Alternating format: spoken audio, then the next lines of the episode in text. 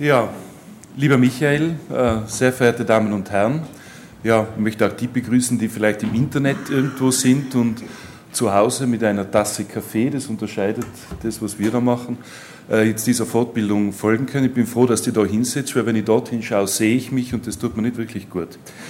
Äh, okay, es tut mir jetzt ein bisschen leid, ich hoffe, ich bin schon neugierig, wie mein Vortrag diskutiert wird. Nämlich es ist ein Vortrag, der ganz wesentlich diskutiert worden ist, dann über die Tiere diskutiert worden. Der Vortrag, der jetzt war und enorm wichtig ist und ich beglückwünsche Sie zu der Arbeit, weil wir sind in vielen Fällen immer wieder auch gescheitert in der Angehörenarbeit, ist jetzt in Richtung äh, Problematik am Arbeitsplatz abgeglitten und vielleicht schaffen wir es irgendwo, die Kontrolle zu bewahren über die Themen oder wir wollen einfach auch einen kollektiven Kontrollverlust leben, aber das passiert ganz leicht bei dem Thema, wenn man sich einfach mit Abhängigkeitserkrankungen auseinandersetzt. Äh, ich habe eigentlich ein relativ langweiliges Thema. Das tut mir leid. Ich habe oft gern die spannenden Themen lieber. Es ist insofern langweilig und ich habe Ihnen da hingeschrieben, die drei Inhalte, um was es da geht. Es geht um die Behandlung des Abstinenzsyndroms, es geht um die Pharmakotherapie der Entwöhnungsphase und es geht um die Behandlung komorbider Störungen. Aber bei meinem Referat geht es ein letztendlich in keinster Weise um die Behandlung von Alkoholkrankheit, weil die Alkoholkrankheit viel, viel komplexer und vielschichtiger ist. Und ich denke gerade aus dem Referat äh, vom Herrn Professor Musalek im Zusammenhang mit der Diagnostik hat man gesehen, auf wie vielen Ebenen letztendlich äh, sich die Alkoholproblematik abspielt und auf vergleichbar vielen Ebenen muss man letztendlich unseren Patienten dann begegnen, um äh, therapeutisch wirksam werden zu können. Und ich möchte in dem Zusammenhang auch noch ganz kurz auf die Thematik des therapeutischen Nihilismus eingehen. Viele, viele Behandler von Alkoholkranken gehen eigentlich davon aus, es nutzt ja eh nichts. Und auch die Allgemeinbevölkerung geht davon aus. Und ich glaube, dieser therapeutische Nihilismus hat eine ganz, ganz wesentliche und wichtige Wurzel. Und das ist die, dass man die Behandlung der Alkoholkrankheit auf die Therapie des Abstinenzsyndroms reduziert. Patient wird aufgenommen, wird entzogen und wird wieder entlassen. An eine weitere Vermittlung in eine Therapie wird nicht gedacht und der Patient wird dann rückfällig und kein Wunder, weil das Problem äh, ist die Alkoholkrankheit an sich und das Fehlverhalten und an die Komplexität wird nicht gedacht. Und ich möchte Ihnen ganz kurz ein ja, Gespräch, das letzte Woche stattgefunden hat, schildern. Wir haben in Tirol das Bezirkskrankenhaus Zams besucht. Es geht dort um die Eröffnung einer Psychiatrie. Äh, und es war ein ganz wesentlicher Punkt, welche Diagnosen im Rahmen dieser psychiatrischen Abteilung in Zukunft behandelt werden sollten. Und es war ganz klar, die Alkoholentzugsbehandlung wird auf der Inneren weitergemacht und wir sehen gar nicht ein, dass wir das auf der Psychiatrie machen wollen. Und die Entwöhnung machen dann ohnehin die anderen. Und ich habe dann gesagt zu dieser Schwester, die das gesagt hat, komischerweise kommen aber aus ihrem Krankenhaus ganz, ganz selten Patienten zu Entwöhnungen zu uns. Ja, das mag schon sein. Ne? Das heißt, man entzieht die Patienten, macht keine Diagnostik im tieferen Sinn, beachtet auch in keinster Weise komorbide Störungen und wundert sich dann äh, letztendlich, wie schwierig diese Patienten zu behandeln sind. Also ein kleines Plädoyer für die Vielfältigkeit der Behandlung. Äh, was jetzt in dieser Folie sagen wir, kurz noch einmal zusammengefasst wird, die Alkoholkrankheit an sich kann pharmakologisch in keinster Weise behandelt werden. Es kann ganz vieles in der Psychiatrie nicht pharmakologisch behandelt werden. Wenn ich die, keine Ahnung, die antidepressive Therapie herausheben dürfte, kann ich mit einem Antidepressivum Stimmung, Antrieb, Schlaf, vielleicht Körpergefühle behandeln, aber ich kann nicht Beziehungsprobleme, Arbeitsprobleme, vieles, was letztendlich den Menschen betrifft, kann ich natürlich mit der Pharmakologie nicht beeinflussen. Es gibt kein Medikament gegen die Abhängigkeit und ich bringe da dieses Beispiel von Acamprosat, das letztendlich in meinen Augen doch gerade im Zusammenhang mit der Anti-Craving-Therapie einen wichtigen Beitrag leisten könnte, ist aber damals wie es eingeführt worden ist, versehentlich als Medikament gegen die Sucht bezeichnet worden. Man hat sozusagen auch Kontakte mit Ärzten in diese Richtung gestaltet und natürlich waren alle enttäuscht, dass die Suchtbehandlung mit Acamprosat nicht funktioniert hat. Man hat mit Acamprosat nur einen kleinen Sektor behandeln können, aber natürlich nicht die Sucht und das hat letztendlich, glaube ich, auch viel zu tun mit der Problematik der Anti-Craving-Therapie, die aus meiner Sicht viel zu wenig äh, eingesetzt wird, aber eben nur als Behandlung der Craving-Symptomatik. Professor Musalek hat das schon beschrieben, aber nicht natürlich die Behandlung der Sucht. Was kann man behandeln?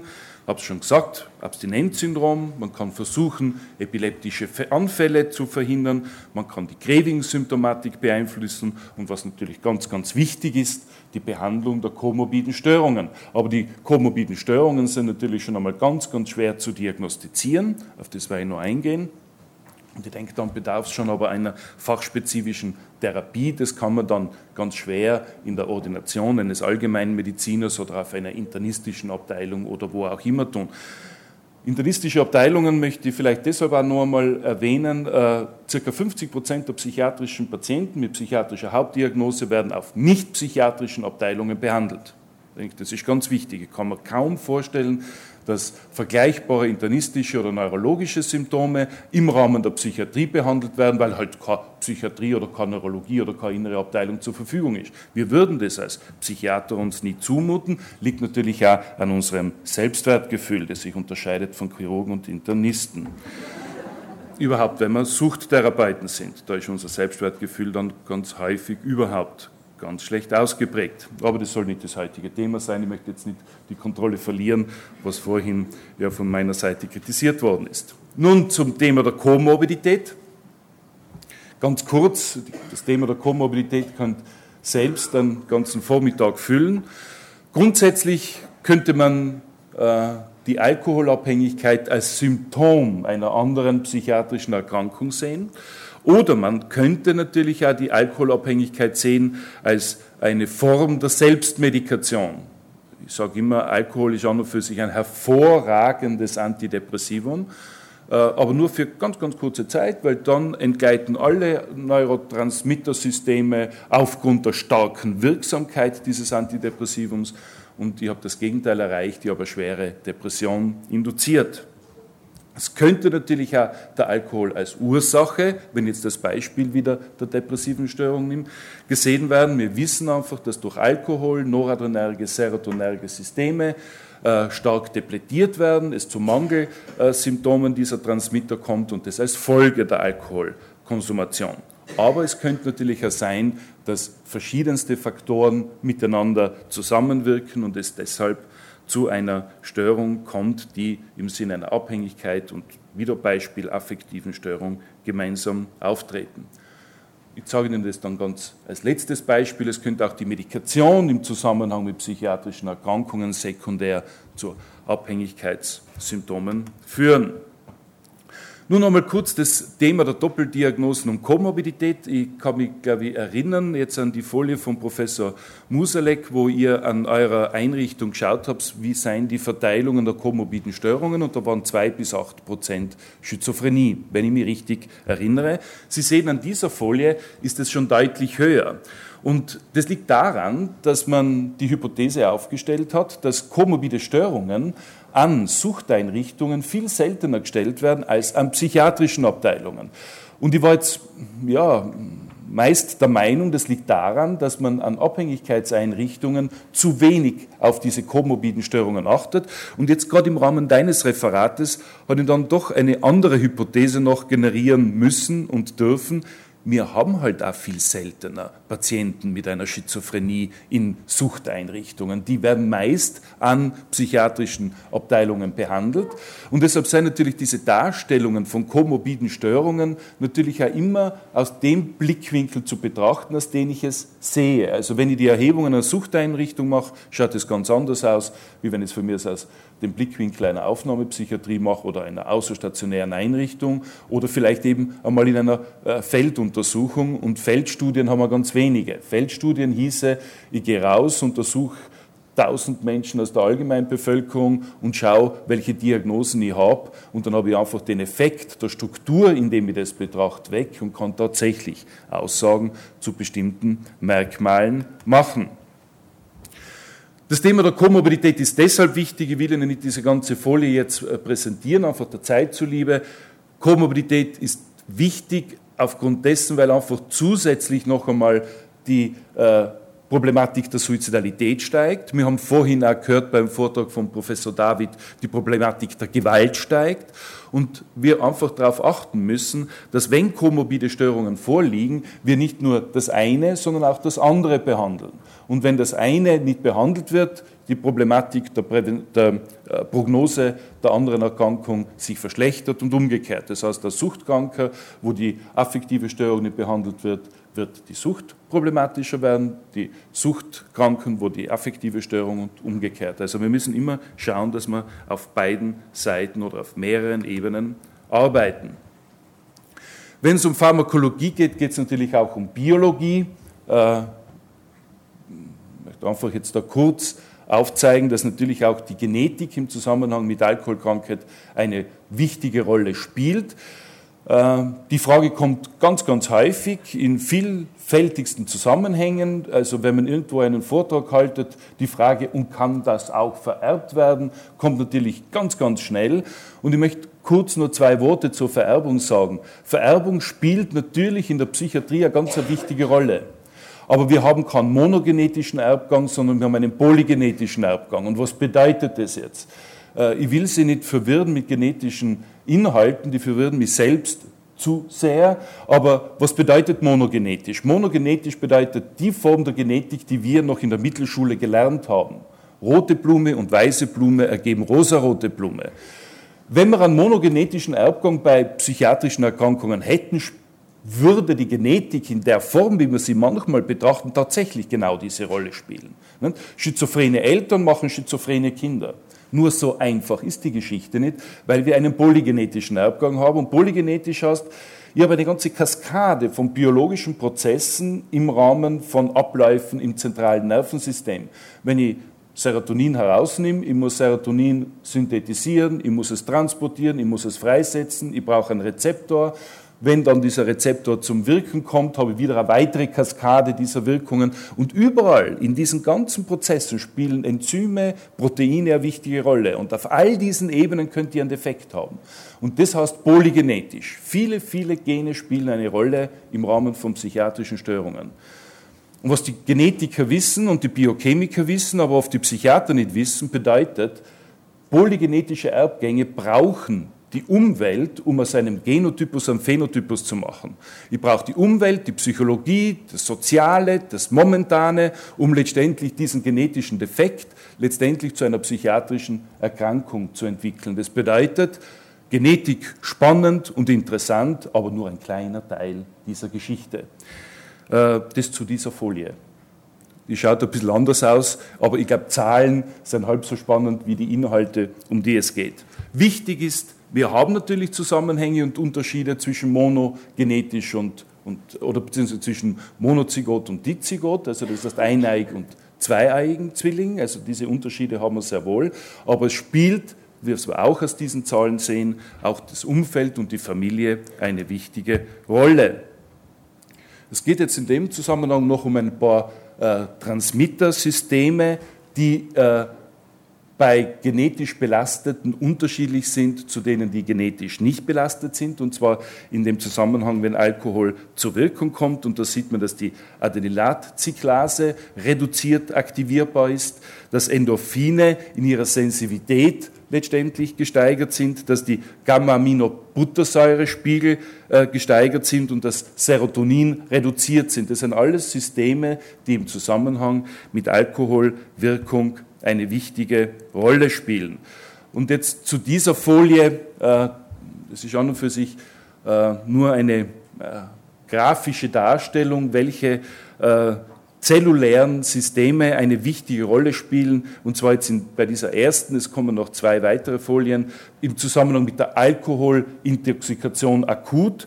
Und da sehen wir, die grünen Teile, die sind in dem Zusammenhang letztendlich aktiviert. Das heißt, in der akuten Alkoholintoxikation ist die Gamma-Aminobuttersäure in ihrer Wirksamkeit erhöht, beziehungsweise Alkohol hat eine vergleichbare Wirkung wie die Gamma-Aminobuttersäure, beziehungsweise dieses NMDA, das bedeutet letztendlich das Glutamaterge-System, das ist durch den Alkohol gehemmt. Das heißt, äh, ich unterstütze mit Alkohol im akuten Wirkbereich die Hemmung und die blockiere die Erregung. Das ist ganz, ganz wichtig. Ich aktiviere die Hemmung und blockiere die Erregung. Das bedeutet, äh, wenn ich die Alkoholwirkung akut habe, habe ich letztendlich eine inhibitorische Wirkung. Alkohol wirkt inhibitorisch. Und jetzt ist die Frage, wenn das Gegenteil der Fall ist, nämlich äh, der Entzug des Alkohols, das zentrale Nervensystem stellt sich darauf ein, dass letztendlich permanent Alkohol zugeführt wird, durch diese permanente Zufuhr von Alkohol eine dauernde Hemmwirkung vorhanden ist und das zentrale Nervensystem steuert dagegen. Es muss einfach dagegen steuern, dass dieser permanente Alkoholzufuhr letztendlich doch eine normale äh, Möglichkeit der Vollzüge des Lebens ermöglicht. Das heißt, die Gamma-Aminobuttersäure nimmt ihre Wirkung zurück und das Glutamaterge-System fährt mit seiner Wirkung nach oben. Wenn ich jetzt auf einmal den Alkohol wegnehme, habe ich eine hohe Glutamaterge-Leistung letztendlich und eine niedrige äh, Leistung vom Gamma-Aminobuttersystem und letztendlich äh, das Vollbild einer Erregung auf verschiedensten Ebenen. Und jetzt überspringe diese Folie und das Entzugssyndrom ist letztendlich immer ein Ausdruck dieser Erregung auf verschiedensten Ebenen.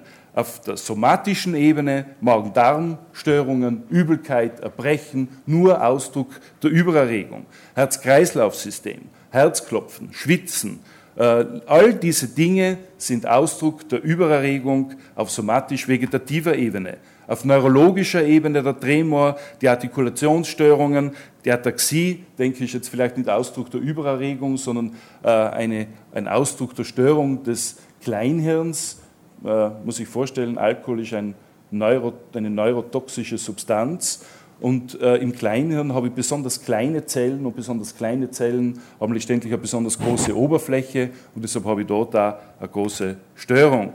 Auf psychischer Ebene diese Übererregtheit im Zusammenhang mit Angst, Reizbarkeit und so weiter und so fort. Jetzt, wenn ich diese Situation im Entzug habe, eine Übererregung aufgrund einer Downregulation des GABA-Ergensystems und einer Abregulation des Glutamatergensystems, ist die Frage, wie äh, äh reagiere ich drauf? Und jetzt sind zwar Dinge, die wir befürchten in dem Zusammenhang. Wenn ich ein schwerwiegenderes Abstinenzsyndrom habe, befürchte ich, es könnte ein Delir entstehen. Ich befürchte aber auch natürlich, dass der betroffene Patient unter Umständen einen epileptischen Anfall hat. Jetzt, wenn rechne ich mit einem Delir, dann, wenn ich davon ausgehen kann, dass der Betroffene mehr als 200 Milligramm äh, Alkohol äh, zu sich genommen hat, ich denke, da geht es nicht um Milligramm, sondern um Gramm. Täglich, äh, Entschuldigung, kleiner Druckfehler, äh, und das sind eigentlich, das ist genau die Menge, die der Durchschnitt unserer Patienten hat, die wir aufnehmen. Wir haben das einmal verglichen mit verschiedenen Einrichtungen, das liegt ungefähr bei den 200 Gramm täglich. Wenn wir einen reduzierten Allgemeinzustand haben, wenn wir schon ein Delir in der Anamnese haben, dann wenn eher hochprozentige Getränke konsumiert wurden, wenn eine Hypokaliämie bzw. eine Hyponatriämie vorliegt und dann denke ich, sollte man vorsichtig sein und eher in die Richtung denken, dass sich ein Delir entwickeln könnte. Und jeder, der ein bisschen mit äh, Patienten mit Alkoholabstinenzsyndrom gearbeitet hat, kriegt ein gutes Gefühl dafür. Da entwickelt sich ein Delir, beziehungsweise da habe ich eigentlich ein ganz normales Abstinenzsyndrom vorliegen. Oder wie Professor Musele gesagt hat, manche Patienten haben überhaupt kein Abstinenzsyndrom. Beim Anfallsrisiko denke ich auch bedeutsam, insofern, weil viele, viele einfach ihre Patienten automatisch antiepileptisch einstellen. Und das ist durchaus nicht notwendig. Das, auch da sollte man fragen, hat es schon in Ihrer Anamnese einmal einen epileptischen Anfall gegeben, beziehungsweise im Zusammenhang eines früher bestehenden Abstinenzsyndroms, äh, war da was? Beziehungsweise haben wir vielleicht eine Vorschädigung äh, des Gehirns, was einen epileptischen Anfall wahrscheinlicher macht, zum Beispiel im Zusammenhang mit einem Zustand nach einem Schädelhirntrauma oder einer Enzephalitis und so weiter. Wichtiger die Hyperreflexie. Das fällt oft auf, wenn man den Patellarsehnenreflex links auslösen möchte, dass er rechts mitkommt sozusagen. Also da sieht man schon, dass die Erregung ein besonderes Ausmaß und einen besonderen Grad erreicht hat. Auch da sollte ich vorsichtig sein und mit einer Anfallsprophylaxe beginnen, beziehungsweise wenn zusätzlich noch Benzodiazepine im Spiel sind, was ganz häufig vorkommt, äh, weil man einfach äh, im Zusammenhang mit der Behandlung von Abstinenzsyndromen zu unvorsichtig war und zusätzlich die Patienten nicht nur vom Alkohol abhängig gemacht hat, sondern auch von den Benzodiazepinen. Nun, die Pharmakotherapie des Abstinenzsyndroms. Ich will Ihnen jetzt da nicht 100 Pharmaka in Milligramm von bis, ich denke, das äh, ist nicht notwendig. Grundsätzlich natürlich der Einsatz von Benzodiazepine. Benzodiazepine wirken im GABAergen System und damit, denke ich, aufgrund dem vorgesagten äh, wichtiger Ort des Wirkens im Zusammenhang von Abstinenzsyndromen. Äh, ich habe ganz absichtlich nicht hingeschrieben, welche äh, Benzodiazepine ich da bevorzugen würde, weil Sie hören da überall was anderes. Also jeder äh, kann mit dem Brustton der Überzeugung sagen, dass es nur das und kein anderes und so weiter. Und ich denke, wenden Sie sich an den Entzugsarzt Ihres Vertrauens. Er soll Ihnen nur begründen, warum er es genau so machen will und nicht anders. Antikonvulsiva, habe ich Ihnen gesagt, aber dann, wenn ich ein bisschen abgefragt habe, ist wirklich notwendig. Besteht eine Anfallsgefahr?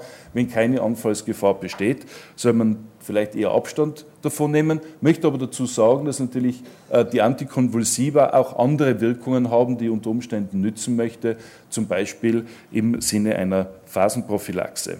Nootropika haben durchaus auch äh, ein Wert in der Entzugsbehandlung und es gibt Kliniken, die setzen zum Beispiel Notropil im Entzug ein. Wir persönlich haben da keine Erfahrungen. Dann Vitaminsubstitution, äh, ein schon liebgewordener Streit mit unserem Internisten. Wir äh, schreiben die Vitamine auf, wenn wir dann den Internisten holen mit großen Rufezeichen, Vitamine nicht notwendig. Ähm, ich denke, wenn jemand 25 Kilo abgenommen hat in den letzten vier, fünf Monaten, weil er sich nur noch monokalorisch mit Alkohol ernährt hat, ist sehr wohl angebracht, Vitamine äh, zu verabreichen. Wenn ich mit dem Patienten besprochen habe, dass er eigentlich doch ein normales Ernährungsverhalten hat, dann denke ich, brauche ich mit Vitaminen nicht arbeiten. Also nicht einfach hergehen und sagen, ich gebe eine ganze Palette von Medikamenten, Benzo, äh, trotzdem kein Entzug ist, äh, äh, Antiepileptikum, trotzdem ich eigentlich keinen Hinweis habe auf die Gefahr eines epileptischen Anfalls. Ich gebe Vitamine, weil ich glaube, es besteht eine Hypovitaminose. Ich gebe automatisch ein, einfach wirklich jedes Medikament indiziert verabreichen. Vorsicht, sage ich mit Neuroleptika. Natürlich werden immer wieder Neuroleptika eingesetzt, das ist dann oft auch die Wirklichkeit, aber Neuroleptika wirken natürlich ganz, ganz häufig in unserem dopaminergen System. Das dopaminerge System ist letztendlich der letzte gemeinsame äh, Wirkpunkt jeder Abhängigkeit und wenn das dopaminerge System hineinwirkt, unter Umständen suchtfördernd wirkt.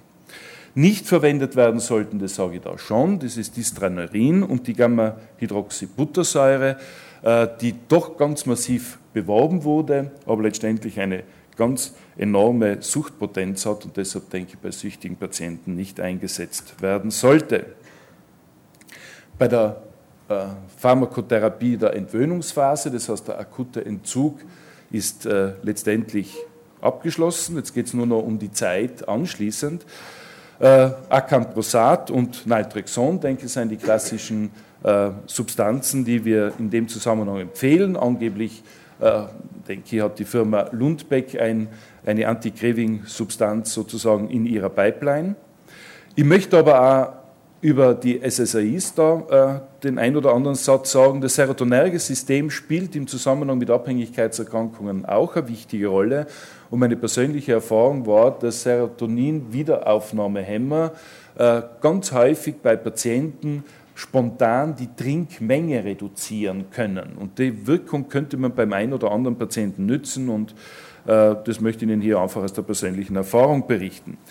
Dann Disulfiram äh, verwenden viele mit Erfolg. Ich verwende es nicht, aber das ist, denke ich, der, der die äh, Wirkung kennt und auch die Patienten kennt und man soll es einfach auch äh, bei Patienten verwenden, wo ich weiß, ich habe ein ganz hohes Grad an Motivation und letztendlich dann doch auch an Kontrollfähigkeiten, dann denke ich, kann es wirklich auch motivationsstützend einsetzen.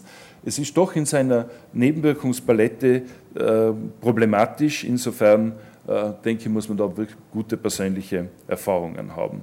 Dann nochmal Antikonvulsiva, das Delpral wird häufig eingesetzt, die Gamma-Hydroxybuttersäure, Alcover nenne, nenne ich hier nur, habe aber schon gesagt, dass ich da eher Abstand nehmen würde. Äh, Kurz ein paar Worte zur stationären Therapie. Ich denke, stationäre Therapie ist an und für sich bei vielen Patienten indiziert und ganz wichtig.